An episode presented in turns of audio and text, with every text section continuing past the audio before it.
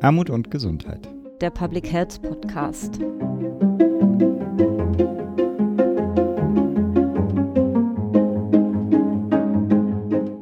Herzlich willkommen zur vierten Folge des Podcasts Armut und Gesundheit, der Public Health Podcast. Wir sitzen heute wieder in neuer Konstellation zusammen. Für das Kongressteam wieder mit dabei meine Kollegin Nicole Böhme. Hallo Nicole. Hallo. Und ich, Maren Janella. Und wir haben wieder Gäste und zwar Mitglieder des Programmkomitees Partizipation, die wir gleich noch näher vorstellen werden, beziehungsweise sie sich selbst und natürlich auch wieder für uns mit dabei unser Mitpodcaster Philipp Schunke. Hallo Philipp. Hallo. In der letzten Podcast-Episode haben wir uns dem Themenfeld der Jugendlichen zugewendet und möchten uns heute mit dem ebenso wichtigen Handlungsfeld im Rahmen des Kongressprogramms auseinandersetzen, nämlich der Partizipation. Und ich würde dich bitten, Nicole, einmal die Mitglieder des Programmkomitees vorzustellen, die heute nicht dabei sind. Und im Anschluss würden sich dann die Kolleginnen vorstellen, die da sind. Gerne.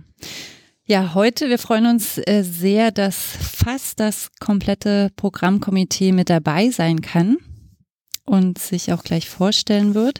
Mit im Programmkomitee dabei ist und kann heute leider nicht dabei sein Frau Gangerower von der Deutschen AIDS-Hilfe. Prima, der Rest genau, ist da. und der Rest ist da. Vielleicht, damit ihr euch nicht überschneidet in euren Vorstellungen, würden wir euch einfach aufrufen. Gesine Bär, magst du starten? Ja, mein Name ist Gesine Beer. Ich bin an der Alice Salomon Hochschule und mache da Lehre und Forschung zu partizipativen Ansätzen in Sozial- und Gesundheitswissenschaften. Und seit 2015 machen wir auch ein besonderes Forschungsprojekt, wo wir mit Familien mit Kita-Kindern forschen, die auch Erfahrung mit schwierigen Lebenssituationen haben. Spannend. Annika Fraser, magst du weitermachen? Ja, gerne. Mein Name ist Annika Fraser. Ich bin Postdoc-Forscherin an der Eberhard-Karls-Universität in Tübingen im Arbeitsbereich Sozial- und Gesundheitswissenschaften des Sports. Ich komme selbst von einem eher wissenschaftszentrierten Ansatz der Gesundheitsförderungsforschung der kooperativen Planung. So seit etwa zehn Jahren forsche ich zu Fragen, welchen Beitrag Bewegung zur Aktivierung und Integration mit Menschen in schwierigen Lebenslagen leisten kann. Mhm. In den letzten Jahren ging es dann auch über Bewegung hinaus in Bereiche wie Gesundheitsförderung und auch Gesundheitsversorgung bei Menschen mit chronischen Krankheitserfahrungen. Und seit Juni diesen Jahres bin ich Teil eines BMG geförderten Projekts zu Bewegungsförderung im Altenheim, wo wir auch partizipativ nach Chancen, Grenzen, Barrieren für Bewegung in dem Setting und mit älteren Menschen forschen und schauen, dass wir da Veränderungen erreichen können. Schön, auch sehr breit. Dann Susanne Hartung, magst du weitermachen? Ja, sehr gern. Ich bin Susanne Hartung. Ich bin an der Hochschule Neubrandenburg, das ist mitten in Mecklenburg-Vorpommern angesiedelt und da unterrichte ich Master und Bachelor in Gesundheitswissenschaften. Und da versuche ich immer den Ansatz der partizipativen Gesundheitsforschung mit einzubringen. Und als Fach unterrichte ich das auch im Burgenland. Also sagen, was ist der Ansatz der partizipativen Gesundheitsforschung? Und was ich immer versuche, ist sozusagen das mit, mit einzubringen in, wo ist der Zusammenhang zur Gesundheitsförderung? Also das als Ansatz, den man da anwenden kann, um also auch die Praxis weiterzubringen und das an die Studierenden weiterzugeben. Mit Gesine Bär bin ich im Sprecherinnenkreis von Partner. Das ist das deutsche mhm. Netzwerk für partizipative Gesundheitsforschung.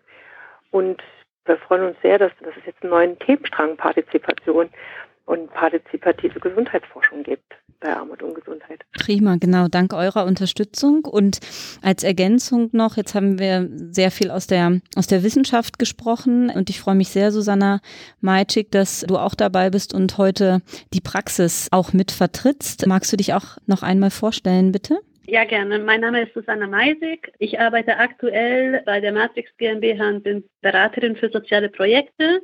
Die letzten elfeinhalb Jahre war ich allerdings in der kommunalen Arbeit in Erlangen und habe dort verschiedene Projekte zum ähm, Thema soziallagenbezogene Gesundheitsförderung geleitet. Das längste Projekt, was ich begleitet habe, ist das BIG-Projekt. Da geht es um Frauen in schwierigen Lebenslagen. Und danach habe ich auch im Gestaltprojekt gearbeitet. Da ging es um ältere Menschen äh, in schwierigen Lebenslagen.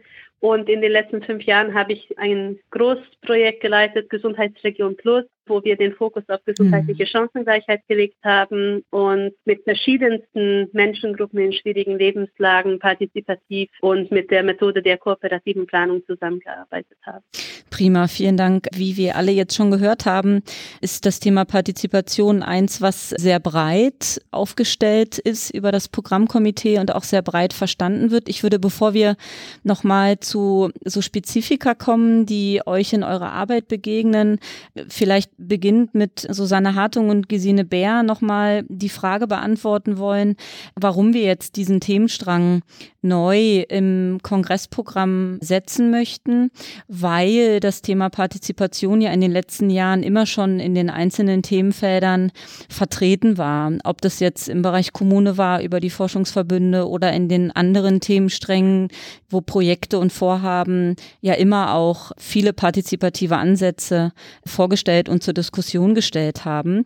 Und trotzdem war es uns oder gerade deshalb war es uns ein Anliegen, das Thema Partizipation als eigenen Themenstrang nochmal auszuweisen.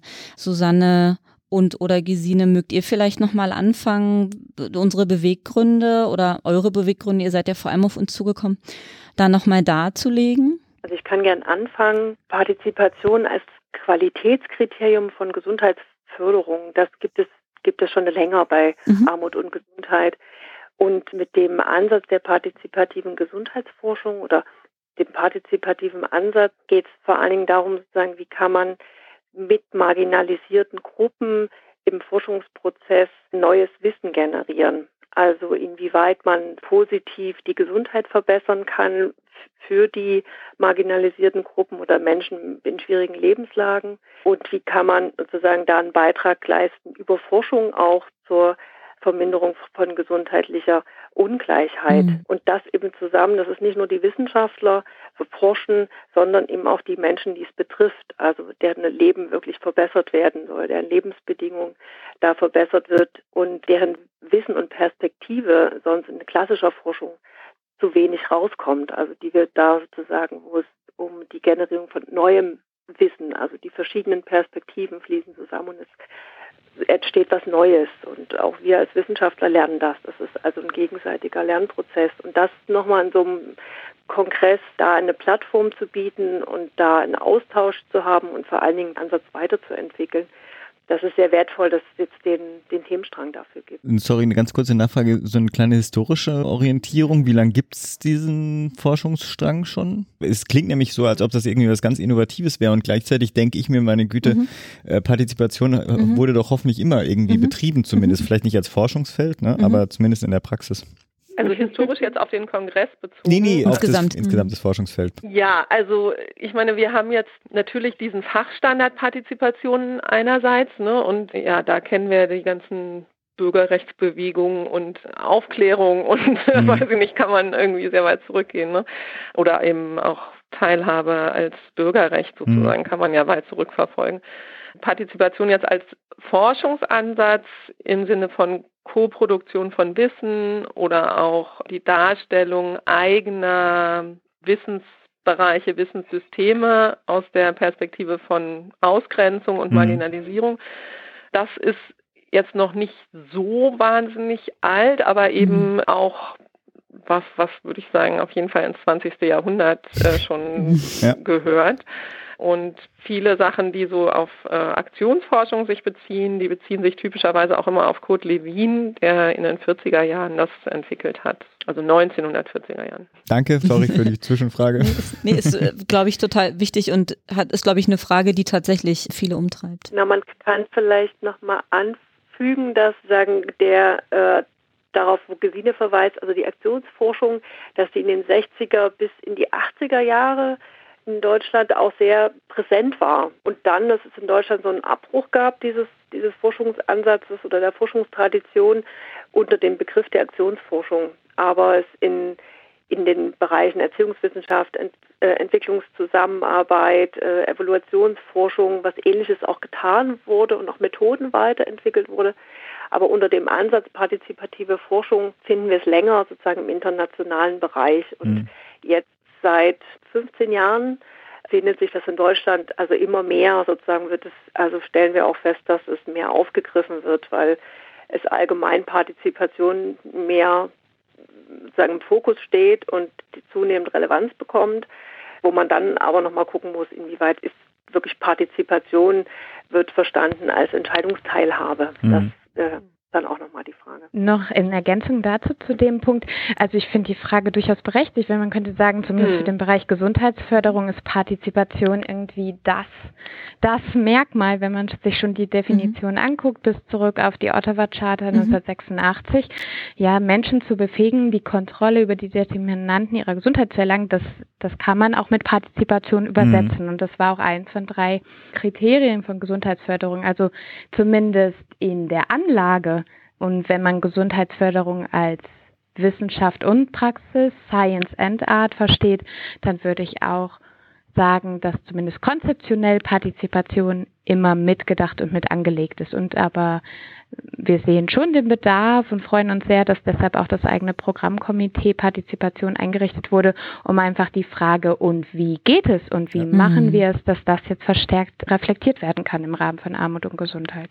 Also geht es euch bzw. uns, äh, wenn ich das richtig verstanden habe, darum, in diesem Themenstrang den Ansatz der Partizipation als Haltung und als Forschungsrichtung und Forschungszweig weiterzuentwickeln? Und losgelöst davon, dass verschiedene partizipative Vorgehensweisen weiterhin auf dem Kongress in anderen Themenfeldern gesetzt werden und dort auch zur Diskussion gestellt werden, dann wäre das quasi die, die Abgrenzung zwischen dem Themenstrang Partizipation und dem, wo man auch Partizipation findet in den einzelnen Themenfeldern. Also wer sich, wer sich stärker damit auseinandersetzen möchte, mhm. wie dieser Ansatz als, wie gesagt, als Haltung und Umsetzungsstrategie weiterentwickelt werden könnte oder da seinen Beitrag zu leisten möchte, der sollte sich diesen Themenstrang angucken und wer sich mal überraschen lassen möchte, ähm, wo überall Partizipation schon Anwendung findet, der findet das in den einzelnen Themensträngen, in den einzelnen Panels. So würde ich das verstehen. Verstehe ich das richtig? Also wenn das heißt Umsetzungsstrategien auch, wenn, wenn das mit inbegriffen ist, ja. dann sehe ich das auch so. Aber okay. hier aus der Praxisperspektive geht es trotzdem auch darum, dass bei der Forschung herausgestellt wird, quasi neues Wissen gemeinsam zu generieren, mhm. geht mir aus der Praxisperspektive auch darum, lokal neues Wissen mhm. zu generieren. Und da wirklich auch dafür noch mehr Überlegungen zu machen, wie kriegen wir neues Wissen, auch aus der Forschung, besser in die Praxis. Mhm. Und damit auch diese Umsetzungsstrategie würde ich gerne hier in diesem mhm. Feld mitsehen und nicht alleine die Forschungsperspektive in, in, in Reihenform. Ne? Mhm. Also mhm. wenn die Zusammenfassung so sich so anhört wie zum Ende hin, dann bin ich dafür nicht dabei. Mhm. Aber das, was am Anfang so gesagt worden ist, also ich würde gerne diese Umsetzungsstrategieperspektive mit, mitsehen mhm. in diesem Strang. Mhm. Vielleicht ist es nochmal wichtig zu sagen, dass also auch die Frage nochmal von Philipp vorhin aufzugreifen und die jetzt gewendet auf den äh, Kongress auch nochmal äh, mhm. darzustellen ich glaube, jetzt finden wir uns echt sehr gut unter dieser Überschrift Methoden und Ansätze, mhm. die ja über dem Programmkomitee sozusagen noch drüber steht, mhm. ganz gut wieder. Mhm. Wir sind ja seit zehn Jahren quasi oder gut zehn Jahren auch äh, mit Partnet immer dabei gewesen, also Netzwerk für partizipative Gesundheitsforschung und da häufig im Strang Qualitätsentwicklung. Mhm, mhm. Das hatte sozusagen auch historische Gründe, dass wir da gelandet sind. Und da waren wir immer nur so halb zu Hause gefühlt. Mhm. Ne? Und also das ist das eine, dass wir vielleicht da auch gleich nochmal drüber reden mhm. können, mhm. äh, was würde uns da nochmal ein wichtiger Unterschied sein, mhm. uns gegenüber Qualitätsentwicklung nochmal mhm. abzugrenzen. Und das andere, was ich noch sagen wollte, ist, dass man es vielleicht nicht als einen Ansatz sehen sollte, sondern ich glaube, wir können uns ganz gut da versammeln, dass es so ein partizipativen Forschungsstil gibt, dass es also so Grundannahmen gibt, nicht über die äh, Menschen forschen, sondern mit ihnen gemeinsam, aber dass sich darunter tatsächlich ziemlich viele verschiedene Ansätze finden und das fände ich eigentlich auch interessant, wenn man das über den Kongress eben stärker herausarbeiten kann. Ne? Mhm. Was für Ansätze gibt es, wo liegen da Unterschiede Und das, was Annika vorhin gesagt hat, eben genau auch das Doing. Ne? Und Susanna hat das ja auch gerade nochmal bestätigt. Also wie geht das? Was heißt das für die Praxis? Womit schlägt man sich da rum? unter diesem methodischen Blickwinkel. Gesine, besser hättest du quasi es nicht schon ankündigen können, weil das wäre tatsächlich eine meiner nächsten Fragen gewesen, weil diese verschiedenen Begrifflichkeiten so kursieren und wir gehen mal davon aus, dass die Hörerschaft sehr breit äh, aufgestellt sein wird und nicht nur aus Expertinnen und Experten der Gesundheitswissenschaften oder von Forschungsmethoden bestehen werden, sondern genau einfach breit aufgestellt sein wird. Und da wäre noch mal mein Wunsch an uns, dass wir vielleicht noch mal ein bisschen das Thema Partizipation einordnen, genau in diese Oberbegrifflichkeiten, Wirkungsorientierung, Qualitätsentwicklung, das fällt ja alles so in die gleiche Schiene.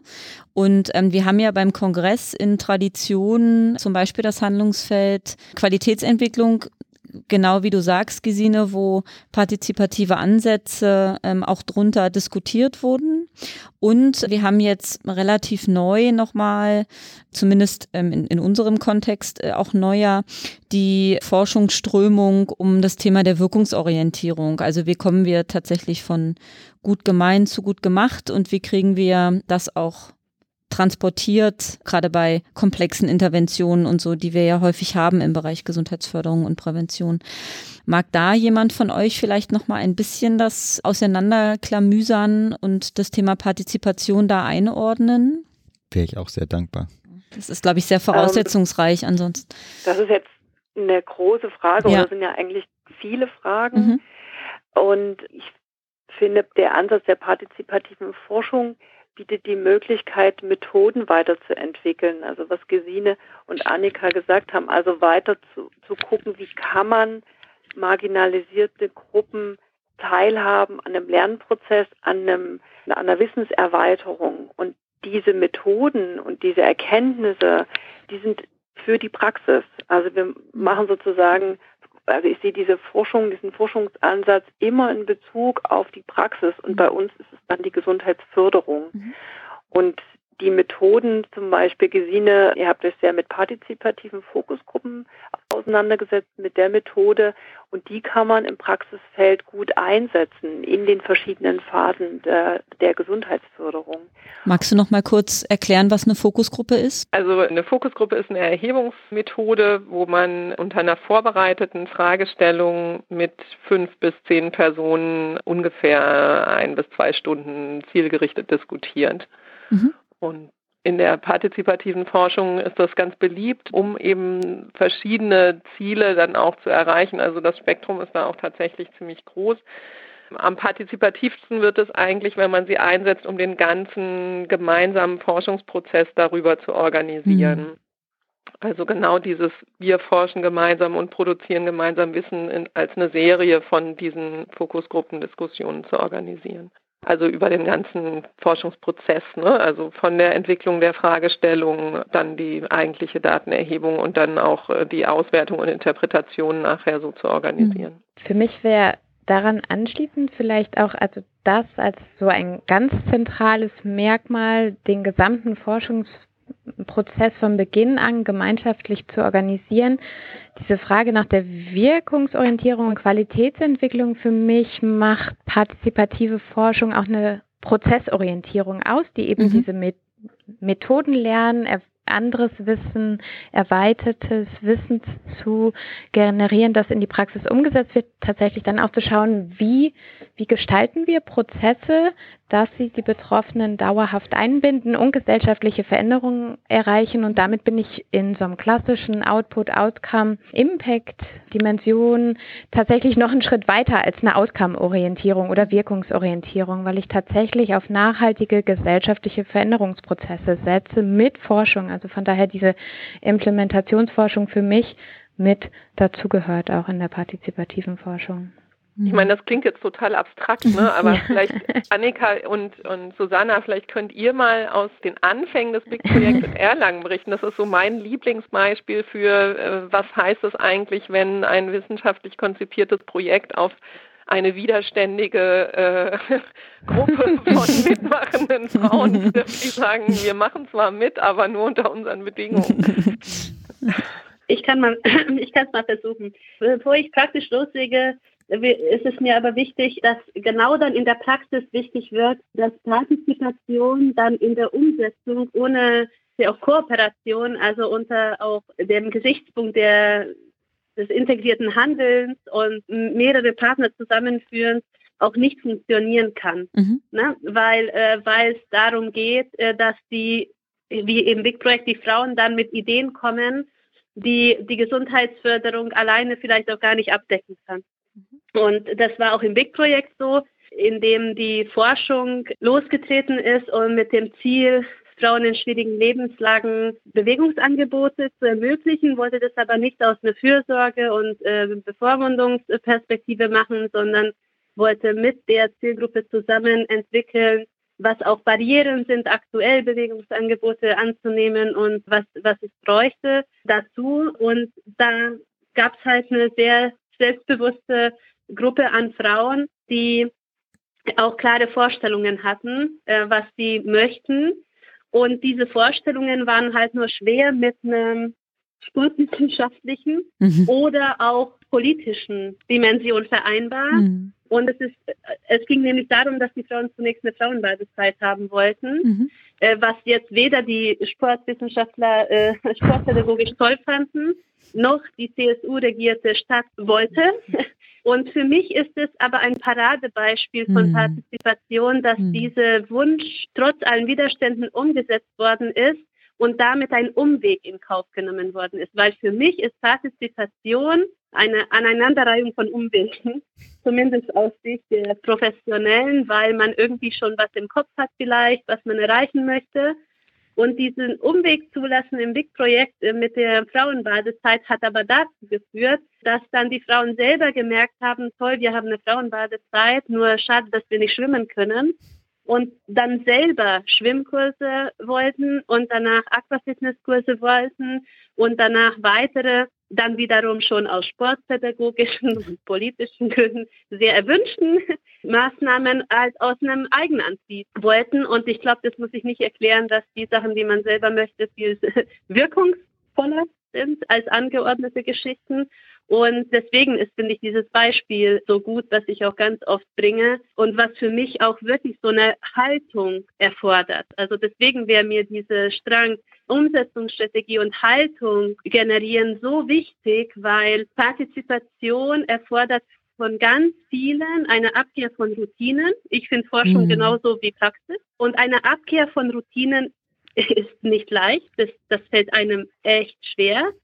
Und das geht nur durch Haltung. Und wenn man ehrlich ist, nicht alle partizipative Methoden funktionieren gleich. Man kann die nicht immer gleich gut anwenden. Äh, dann gibt es Frust vielleicht und so weiter. Und um das langfristig aufrechterhalten zu können, braucht es die Haltung. Und da müssen wir irgendwie hinkommen, wie auch Forschungsergebnisse, wie neues Wissen, wie Umsetzungsstrategien diskutiert werden können, damit bei immer mehr Menschen eine partizipative Haltung entstehen kann. Und dann kann man mit Methoden rumprobieren und dann kann man sich verbessern und dazulernen. Aber solange eine Haltung nicht da ist, wird es schwierig, ne? weil man dann, ich merke sehr oft, dass man bei ein, zwei Misserfolgen dann meint, Partizipation, nee, also wir haben es versucht, es funktioniert nicht, wir haben damit wieder aufgehört. Und das wäre mein Ziel, dass man möglichst oft vermeidet, dass, dass Menschen kapitulieren vor Partizipation. Super, also das war nochmal wirklich ein schönes, schönes Beispiel und hat es nochmal schön runtergebrochen, was das äh, in der Praxis heißt und, und in den, in den praktischen Erfahrungen heißt. Ich würde gern nochmal die Frage da stellen wollen, was sind denn aus eurer Sicht die Voraussetzungen, damit so eine partizipative Haltung, wie ihr sie skizziert habt, entstehen kann?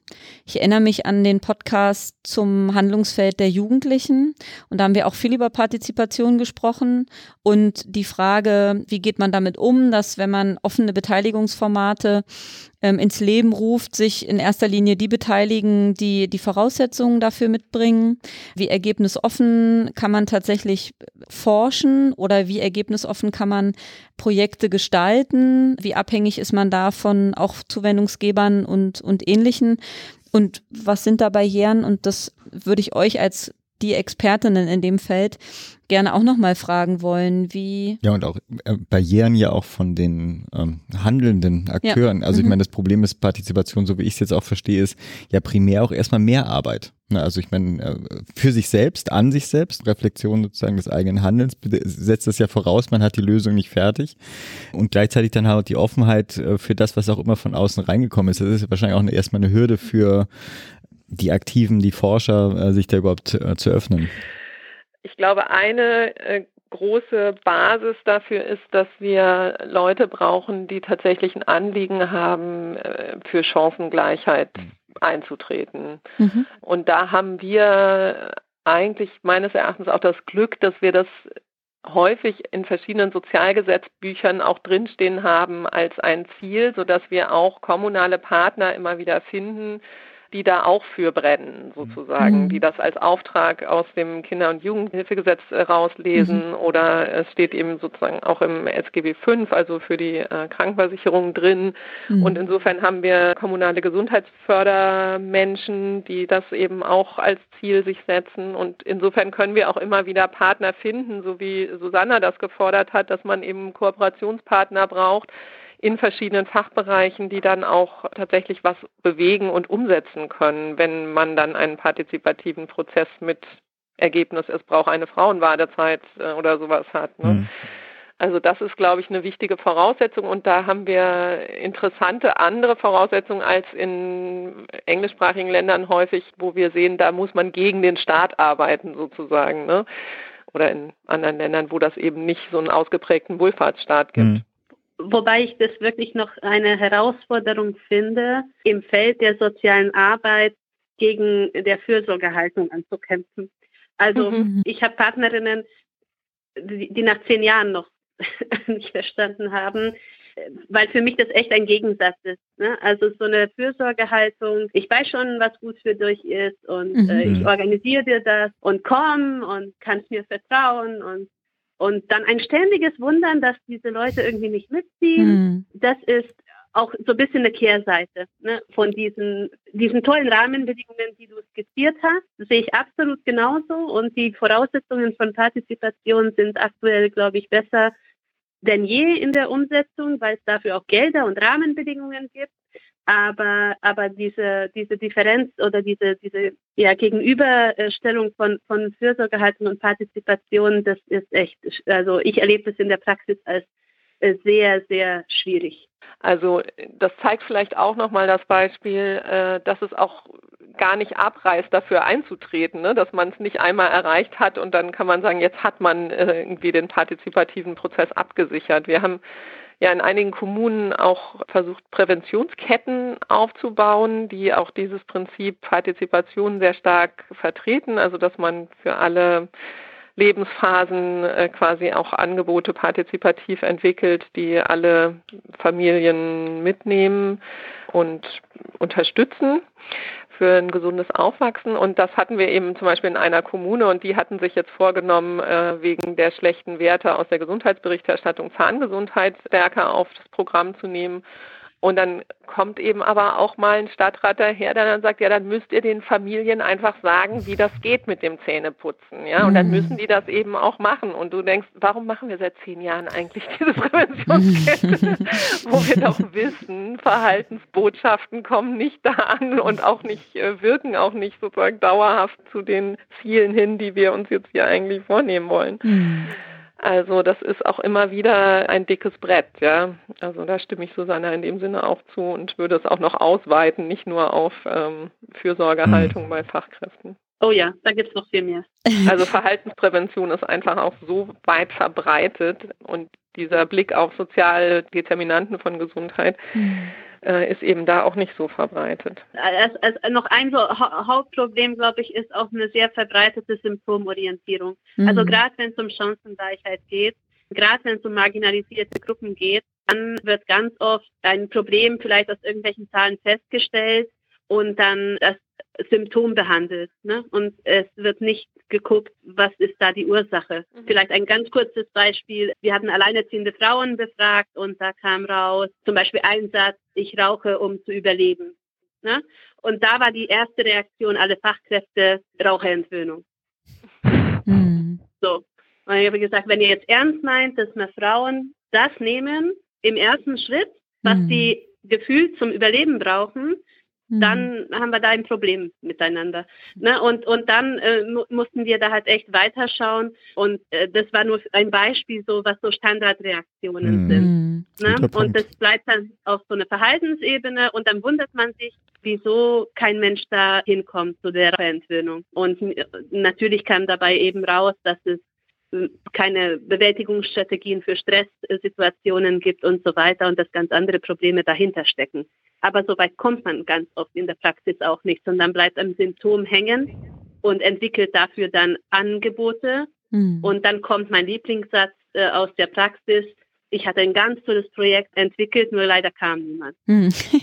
Was ich mir wünschen würde für den Kongress und für den Themenstrang, ist sozusagen die Stimmen derjenigen, für die sonst die Angebote gemacht sind und die wir in die Forschung mhm. mit reinholen wollen, die mit partizipieren sollen in der Feststellung des Bedarfs, Forschungsfragen rund um Gesundheit, Chancengleichheit mitbeantworten, dass die mehr zu Wort kommen bei, bei Armut und Gesundheit, eben auch, weil, wie es äh, Susanna gerade ausgeführt hat, wir immer, und Rauchen ist ein gutes Beispiel, immer wieder bei individualpräventiven Maßnahmen landen, dass mhm. sozusagen Experten sagen, was Betroffene ändern sollen, weil es ist ja so einfach, mit dem Rauchen aufzuhören und dass diese Perspektiven und diese Lebensbedingungen, dass die mehr Gewicht bekommen, wenn die sozusagen von den Personen selber auch geschildert werden und die zu Wort kommen. Ja. Und das ist klar, das ist was, was immer wieder passieren muss, weil man sozusagen, um einen Perspektivwechsel zu bekommen, braucht diese Erzählungen aus dem Leben, mhm. sozusagen der Betroffenen und mhm. auch mit deren Sprache, um es gut zu vermitteln und damit sich es einprägt. Ich finde, es ist eine große Bereicherung, wenn also bei der letzten Tagung im März, da hast du, Susanna, ein Projekt mit, mit eingebracht mit Langzeitarbeitslosen und die haben eine Stimme bekommen. Ich kann mich sehr genau an die Frau erinnern, ich weiß den Namen auch noch und das war so wertvoll und das war ein Highlight des Kongresses, hm. weil man das nochmal anders mitnehmen kann, wie sind die Lebensbedingungen und viel mehr klar wird und es auch was mit der eigenen Haltung macht. Also die festigt sich dann nochmal mehr oder sie entwickelt sich auch. Dass es wichtig ist, die Menschen mitzunehmen und mit ihnen zusammen Fragen zu entwickeln und zu beantworten und zu forschen. Und dabei ist dieser Kongress so wertvoll, weil da wirklich alle teilnehmen, ne? Politik, große Verbände, die BZGA und wer auch immer. Ne? Also ich finde, die nehmen schon auch was mit, wenn die Frau da spricht. Ne? Also die Forschung genau, nimmt was ja. mit, die Praxis nimmt was mit, aber auch die, die die Rahmenbedingungen gestalten, nehmen was mit. Und deswegen finde ich das gerade bei diesem Kongress so wichtig und würde das absolut unterstützen, das Ziel zu setzen und darauf hinzuarbeiten, mehr solche O-Töne reinzukriegen, weil dieser Kongress, dadurch, dass es so ähm, gut besucht wird und von so vielen verschiedenen gestaltenden Akteuren auch besucht wird, wirklich auch eine Möglichkeit gibt, dass durch sowas auch was ändern kann. Und das ist mir immer sehr wichtig, äh, dass es in vielen Köpfen was, zumindest erste Rädchen sich ziehen können in, in eine gewisse Richtung, die wir alle haben möchten. Deswegen würde ich das einfach nur sehr unterstreichen. Werbeblock Ende. Ach schön, ich habe hab jetzt schon total Lust auf den, auf den Themenstrang und würde euch aber nochmal, ich glaube, wir haben jetzt ganz gut so anskizziert, was sind so Fragestellungen, also ich sage bewusst anskizziert, weil das äh, kann, ist einfach immer noch nicht vollständig. Wir merken, wie breit und äh, wie groß das Thema Partizipation ist und wenn man da in die Tiefe kommt, an was für Fallstricke man da äh, quasi vorfindet, über die man stolpern kann. Ich würde euch nochmal bitten und vielleicht Nicole, kannst du starten, nochmal darzustellen, welche Themen denn konkret die Besucherinnen und Besucher erwarten werden. Gerne. Für unser neues Themenfeld Partizipation können wir sechs Veranstaltungen umsetzen. Und wir haben eine Veranstaltung, in der diskutiert wird, was sind die Gelingensfaktoren und Erfolgsfaktoren äh, bei partizipativer Zusammenarbeit. Mhm. Es wird eine Veranstaltung geben zu einem Stadtteillabor, in dem Bewohnerinnen, Wissenschaftlerinnen, Sozialarbeiterinnen gemeinsam arbeiten und forschen. Da geht es nochmal um die kollaborativen Methoden, die vorhin anskizziert wurden. Ne? Mhm. Genau. Und ähm, es gibt weitere Veranstaltungen, wo wir uns anschauen, wie partizipative Gesundheitsforschung umgesetzt werden kann im Kontext so mit stigmatisierten Communities zum Beispiel, in der kommunalen Gesundheitsförderung mhm. oder auch in äh, im Kontext äh, zu unserem Kongressmotto zu Gender-Aspekten. Mhm. Und wir haben eine Veranstaltung zusammenstellen können, wo es um die Beteiligung von Kindern und Jugendlichen geht. Ich kann das vielleicht noch ergänzen. Also Gerne, also sehr gerne. Jetzt im zweiten Jahr arbeiten wir auch mit dem, dem Themenbereich Health Inequalities mhm. zusammen. Mhm. Das ist letztes Jahr das zum ersten Mal stattgefunden. Das ist ja auch ein äh, Themenbereich, den es schon länger bei Armut und Gesundheit gibt.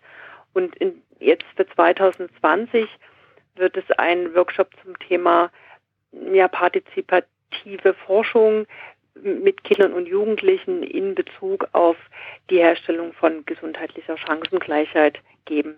Schön, genau. Vielleicht kurz als Ergänzung für die Kolleginnen und Kollegen, die den Tagungszyklus nicht kennen. Das ist ein Tagungszyklus, der an der Universität Bielefeld entstanden ist vor einigen Jahren und es gab vor inzwischen acht Jahren eine, es ist damals von den Kolleginnen äh, in Bielefeld als Elefantenhochzeit bezeichnet worden, eine Fusion zwischen dem Kongress Armut und Gesundheit und diesem Tagungszyklus. Mhm. Ursprünglich mal gab es drei Veranstaltungen zu verschiedenen thematischen Schwerpunkten. Und jetzt, wie Susanne sagt, im zweiten Jahr gibt es eine Veranstaltung äh, zum Thema Partizipation. Mhm. Eine spannende Fusion. Prima. Ich hätte auf alle Veranstaltungen große Lust. Viele Fragestellungen, die wir gerade aufgegriffen haben oder schon anskizziert haben, werden auch in diesen einzelnen Veranstaltungen weitergeführt. Viele der Kolleginnen, die heute in der Leitung sind, die kann man auch da kennenlernen und mit ihnen in den Diskurs kommen.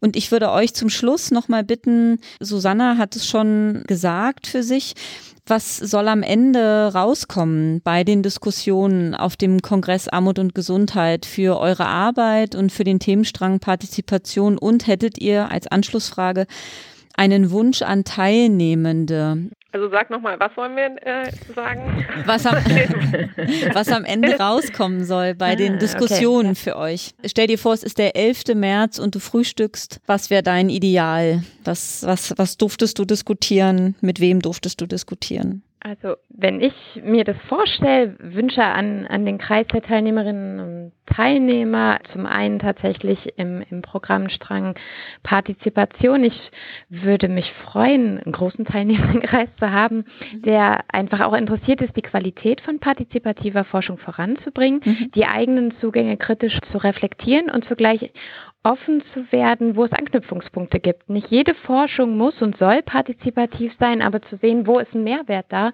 wenn ich partizipativ herangehe oder auch, wo sind meine Grenzen und wo hole ich mir Expertinnen und Experten der partizipativen Forschung mit ins Boot. Ich würde mir wünschen, dass am Ende der Diskussion von Armut und Gesundheit, der ja dieses Jahr auch so ein bisschen als Querthema hat, Gender im Fokus, mhm. dass vielleicht bei den Arbeitskreisen und Panels, die Gender oder auch Partizipation vorher gar nicht explizit gedacht und gemacht haben, mhm. dass da Interesse ist, äh, Menschen in ihren Bedürfnissen und Bedarfen differenziert wahrzunehmen. Und ich glaube, das ist so eine Chance von Armut und Gesundheit, wenn das gelingt, den Menschen, die betroffen sind, mhm. eine Stimme zu verleihen, die Stories zu hören, wie wir gerade gesagt haben, mhm. auch zu sehen, nicht nur uns selber in unseren ganz unterschiedlichen Wissenschaftsdisziplinen, wenn wir jetzt als Forscherin zum Kongress gehen, ähm, differenziert wahrzunehmen, sondern dass Armut viele Gesichter hat und Gesundheit viele Gesichter und dass wir mit der partizipativen Forschung eine Haltung haben und einen Ansatz, der diese ganz unterschiedlichen Bedürfnisse sichtbar machen kann und dann gelingende Projekte, Programme, Gesundheitsförderung im Allgemeinen zu realisieren. Susanne, magst du? Was ich mir wünsche, oder also wenn der Kongress vorbei ist, dann mhm. möchte ich mich an gute Beispiele erinnern von Studien und von Praxisprojekten, wo Partizipation stattgefunden hat und auch, wo es eine Diskussion gab über Hindernisse und wie die bewältigt wurden oder woran man gescheitert ist. Also eine offene Diskussion, damit wir mit dem Thema vorankommen und ganz viel lernen. Also jeder für sich in, also in seiner Perspektive, sei es für Forschung, sei es für Praxis. Und ich wünsche mir eine aktive Beteiligung der Teilnehmer. Also nicht nur als Konsument von mhm. neuem Wissen mhm. mit in Erscheinung zu treten, sondern sich also jede Möglichkeit, die es in den Workshops gibt, auch zu nutzen, sich zu beteiligen, eigene Positionen zu beziehen, Fragen zu stellen und in die Diskussion zu gehen, weil nur dann lernen wir was daraus alle. Und ich möchte, dass die Betroffenen, also Menschen sozusagen, die eine Verbesserung in ihrem Leben erfahren sollen durch die Forschung und durch die Ansätze der Gesundheitsförderung, dass die sichtbar und hörbar sind. Vor allen Dingen im Themenstrang Partizipation. Mhm.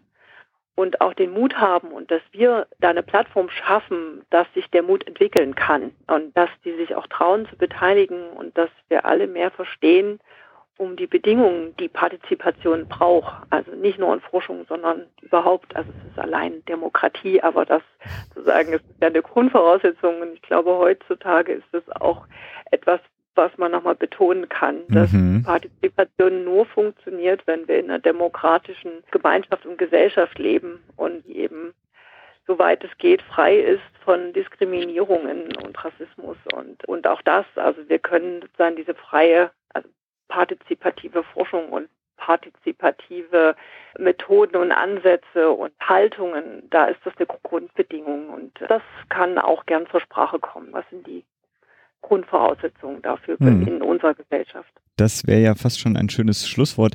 Aber bevor wir die anderen Könnt ranlassen. ja so hinschneiden. Nein, bevor wir die anderen ranlassen. Die Annika muss, glaube ich, jetzt gleich gehen.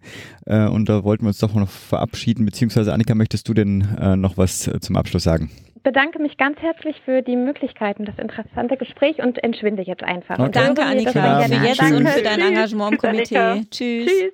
So, wo waren wir denn jetzt? Genau, bei Susanne. Und ich würde einfach Gesine und Susanna bitten, die Frage auch nochmal zu beantworten. Was, was darf euer Eindruck sein am 11.3. beim Frühstück? Ja, ich kann mich da eigentlich an Susanne gerne anschließen. Also ich fand, sie hat es so schön zusammengefasst, die ganzen Aspekte, die mir auch wichtig wären. Ich würde mir noch zusätzlich wünschen, dass auch der Transfer von der Wissenschaft in die Praxis gut sichtbar wird. Ich habe als Praktikerin oft das Gefühl, in Wissenschaftsvorträgen oder Workshops, dass es genau dort endet, wo es für mich anfängt, interessant zu werden. Mhm. Ne? Äh, wo ich mir immer sage, okay, super, und jetzt? Was machen wir jetzt damit? Ne? Mhm. Also wie kann ich das nutzen? Was, was, was mache ich daraus? Wie kommt es an den Menschen? Ich habe in verschiedenen Zusammenhängen schon viel plädiert für mehr Praxis-Wissenschaftskooperation. Ich habe damit äh, über elf Jahre Erfahrung und bin daran wahnsinnig gewachsen. Und das hat mir sehr gut getan als Praktikerin. Und nachdem das nicht immer funktioniert und nicht jedes Projekt in der Praxis kann wissenschaftlich begleitet werden, wird es mir auch klar, aus dem Grund wäre es mir so wichtig, dass es vielleicht dann auch dieses Mal noch besser gelingt, so diesen Transferaspekt. Wie kriege ich auch neues Wissen aus der Forschung oder auch Wissen, was schon vielleicht länger da ist, besser in die Praxis, äh, damit wirklich nicht nur denen besser geht, die mitforschen dürfen mhm. in bestimmten Projekten, sondern dass allgemein mehr Demokratie erleben und mehr Mitgestaltung, Erlebnisse von, von möglichst vielen Menschen erreicht werden. Das kriege ich nur, wenn ich Wissen in die Praxis kriege. Und das wäre noch mein zusätzlicher Wunsch. Gesine. Ich würde mir wünschen, dass wir ein Fazit ziehen können, das vielleicht mit dem Kongressmotto gesprochen, Participatory Health Research in All Policies. Also FRIAP mhm. vielleicht. dass wir ähm, eine Voraussetzung dafür, dass wir Akzeptanz finden brauchen, dass wir besser verstehen, wie das komplexe Ungleichheitsgeschehen quasi ist und das möglichst über interessante partizipative Projekte, die diese Co-Produktion von Wissen gut hingekriegt haben. Ich würde mir wünschen, dass wir vielfältige Stimmen gehört haben auf dem Kongress von ganz unterschiedlichen Akteuren, die sich engagiert haben, dass wir dabei auch Ideen diskutiert haben, welche Formate wir zukünftig noch brauchen, damit die Teilnehmerschaft noch vielfältiger werden kann. Was für Unterstützung wird gebraucht? Brauchen wir Reisestipendium? Brauchen wir freie mhm. Formate, die irgendwie anders funktionieren nochmal? Mhm. Und dass wir vielleicht auch sehen, wo unsere Herausforderungen darüber hinaus noch liegen im Sinne von blinde Flecken oder wo müssen wir noch stärker in die Auseinandersetzung gehen. Ich fände ja auch noch eine ganz andere Frage, da frage ich jetzt den Kongressorganisator hier quer über den Tisch.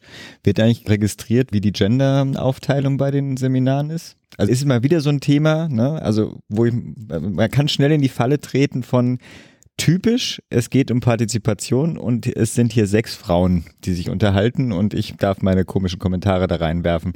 Deswegen hätte ich sozusagen die These, dieser Strang an Veranstaltungen wird von 80 Prozent Frauen dominiert. Sehe ich nicken oder sind das Vorurteile? Keiner will sich äußern. Na gut, Themawechsel. Ich nicke. Das war die Organisation, oder? Ich, ich, ich, wir sollten das nonverbal machen. Ich habe genickt.